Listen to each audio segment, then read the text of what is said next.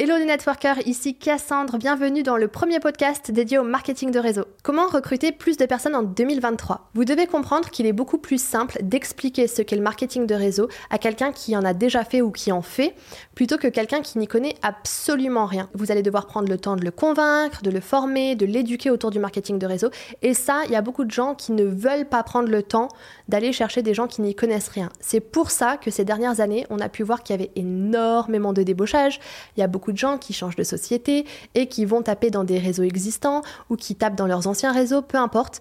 C'est pas hyper joli, joli, mais en tout cas, ils y ont vu une facilité.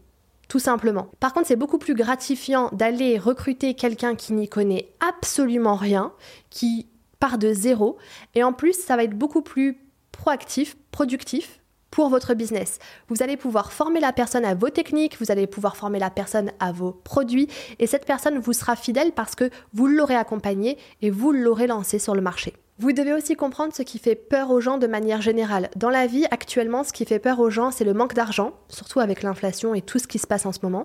C'est le manque de temps. Les gens ont peur de manquer de temps avec leur famille, avec leurs amis, pour leurs loisirs, pour eux-mêmes.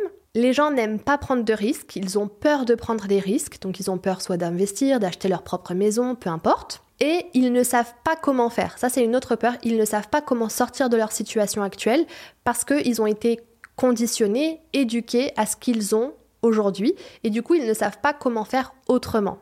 Ces peurs sont également les excuses les plus courantes quand vous présentez votre activité de marketing de réseau, les gens vont vous dire j'ai pas l'argent pour acheter le kit de démarrage, j'ai pas le temps pour développer mon business, je sais pas comment faire, je sais pas comment vendre, j'ai peur, j'aime pas prendre de risques.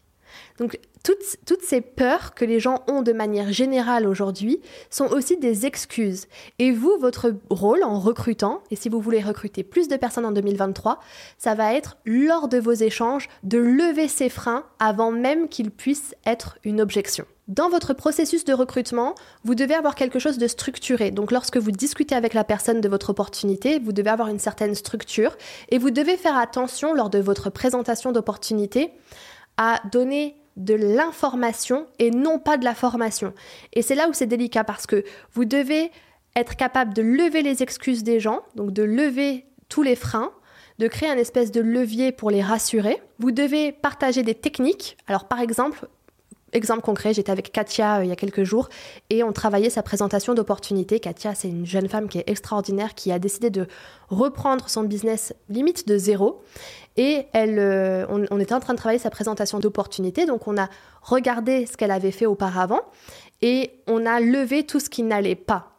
Et elle expliquait son plan de rémunération, mais sans que le prospect puisse se projeter. Donc ce qui est intéressant, c'est de dire par exemple, bah, le premier statut, tu dois faire 500 euros de vente.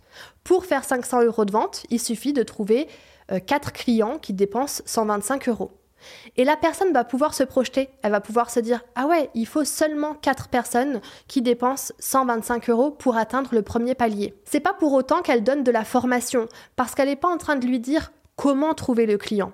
Elle est juste en train de lui donner de l'information pour que la personne puisse se projeter, puisse se visualiser en train de faire cette activité. Et la formation, elle la garde pour lorsque la personne aura signé et lorsqu'elle aura rejoint son équipe. Lors de votre présentation d'opportunité, c'est hyper important d'anticiper les excuses, les peurs, les objections et donc de vraiment donner matière à ce que à la fin de la présentation d'opportunité, la personne, elle n'est pas d'objection. Et elle est juste envie de rejoindre votre entreprise, de rejoindre votre business et de développer à vos côtés. Et pour ça, je vous conseille vraiment de privilégier le one-to-one. Alors le one-to-one, qu'est-ce que c'est? Le one-to-one, c'est un rendez-vous en face à face, que ce soit physique ou que ce soit virtuel.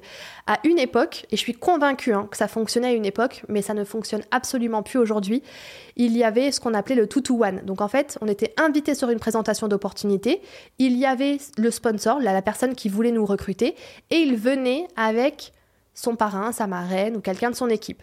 Donc en fait, ces personnes étaient deux face à une personne qui voulait juste des infos sur la société. Et je trouve que c'est hyper agressif. C'est-à-dire que si on débarque sur un Zoom ou si on débarque à un rendez-vous et qu'on attend à voir une personne parce qu'on a rendez-vous avec cette personne-là et que finalement ils sont deux, ils se mettent en position de force. Et je suis pas certaine qu'en marketing de réseau, et dans peu importe le business d'ailleurs, on soit obligé de se mettre en position de force et d'être deux pour attendre une nana ou pour attendre un mec et de lui présenter le business. Ça n'a aucun sens en fait de venir se positionner en, dominant la situation. Si vous êtes en one-to-one, vous êtes d'égal à égal, la personne se sent en confiance, la personne se sent rassurée.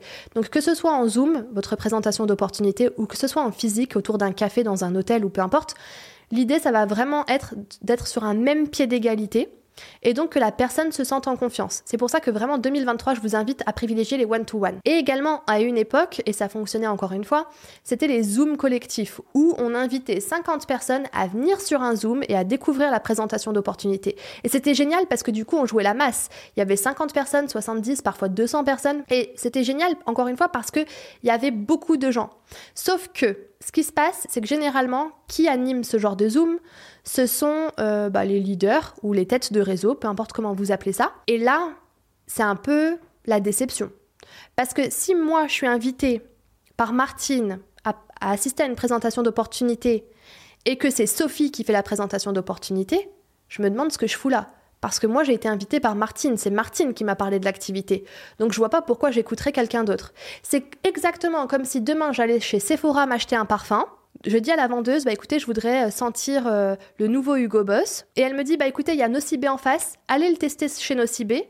Et si ça vous plaît, vous revenez l'acheter chez moi. Bah non, si je vais le tester chez Nocibé, je vais l'acheter chez Nocibé et je vais pas revenir chez Sephora. Donc quand vous faites une présentation d'opportunité et quand vous voulez recruter quelqu'un, vous devez prendre vos responsabilités et vous devez faire la présentation d'opportunité vous-même. Et si vous ne vous sentez pas prêt à faire la présentation d'opportunité, je suis désolée de vous le dire, mais c'est que vous n'êtes pas prêt à recruter et vous n'êtes pas prêt à accompagner quelqu'un à développer son business. Donc il vaut mieux prendre le temps de se préparer à créer une présentation d'opportunité, à créer une structure, à créer un processus, plutôt que de griller tous les feux rouges et d'envoyer les gens assister à une présentation d'opportunité chez quelqu'un d'autre. Pour conclure, la présentation d'opportunité et les échanges que vous allez avoir autour de votre business doivent tourner autour du prospect et non pas autour de vous, ni même autour de votre société. Lorsque quelqu'un s'intéresse à votre activité, elle veut savoir ce qu'elle va gagner comme argent, elle veut savoir ce qu'elle doit faire pour gagner de l'argent, mais elle n'a rien à faire de savoir qui est à la tête de la société, depuis combien de temps, que la société elle n'est pas endettée ou endettée, que la société elle est euh, basée euh, en Allemagne ou en France, c'est pas ce qui va l'intéresser. Ce qui va l'intéresser, c'est ce que vous avez à lui proposer, comment elle va gagner de l'argent, combien elle peut gagner d'argent et comment elle doit faire pour y arriver. Donc vous devez mettre vos efforts là-dessus, sur les présentations d'opportunités, si vous avez envie de convertir les gens. Votre présentation d'opportunité doit être personnalisée, donc elle doit être adaptée à la personne à qui vous allez vous adresser. Si aujourd'hui je devais recruter quelqu'un en marketing de réseau, je m'adresserais pas aux hommes et aux femmes de la même manière, parce qu'ils n'ont pas les mêmes centres d'intérêt, parce qu'ils n'ont pas les mêmes ambitions, parce qu'ils n'ont pas les mêmes euh, activités. Donc si je devais recruter un homme, je, m'adresserais à lui de manière différente que si je m'adressais à une femme. Et la présentation d'opportunités, donc mon PDF, mon support, ce que je vais lui présenter, que ce soit en Zoom ou en physique, serait aussi différent. Et je ne vais pas parler de l'activité de la même manière à une maman qu'à quelqu'un qui est célibataire et qui n'a pas d'enfant. Parce que quelqu'un qui est célibataire et qui n'a pas d'enfant, elle a forcément plus de temps qu'une maman qui a trois enfants à la maison.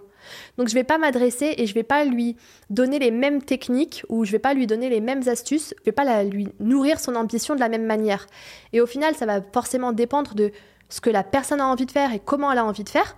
Mais je vais vraiment m'adresser et je vais personnaliser la présentation d'opportunités. Donc je vous invite à privilégier les one-to-one, privilégier les présentations personnalisées, à prendre vos responsabilités et à préparer des présentations d'opportunités qui soient pertinentes avec de quoi projeter le prospect à développer l'activité avec vous. Je vous dis à bientôt. Merci d'avoir écouté le podcast.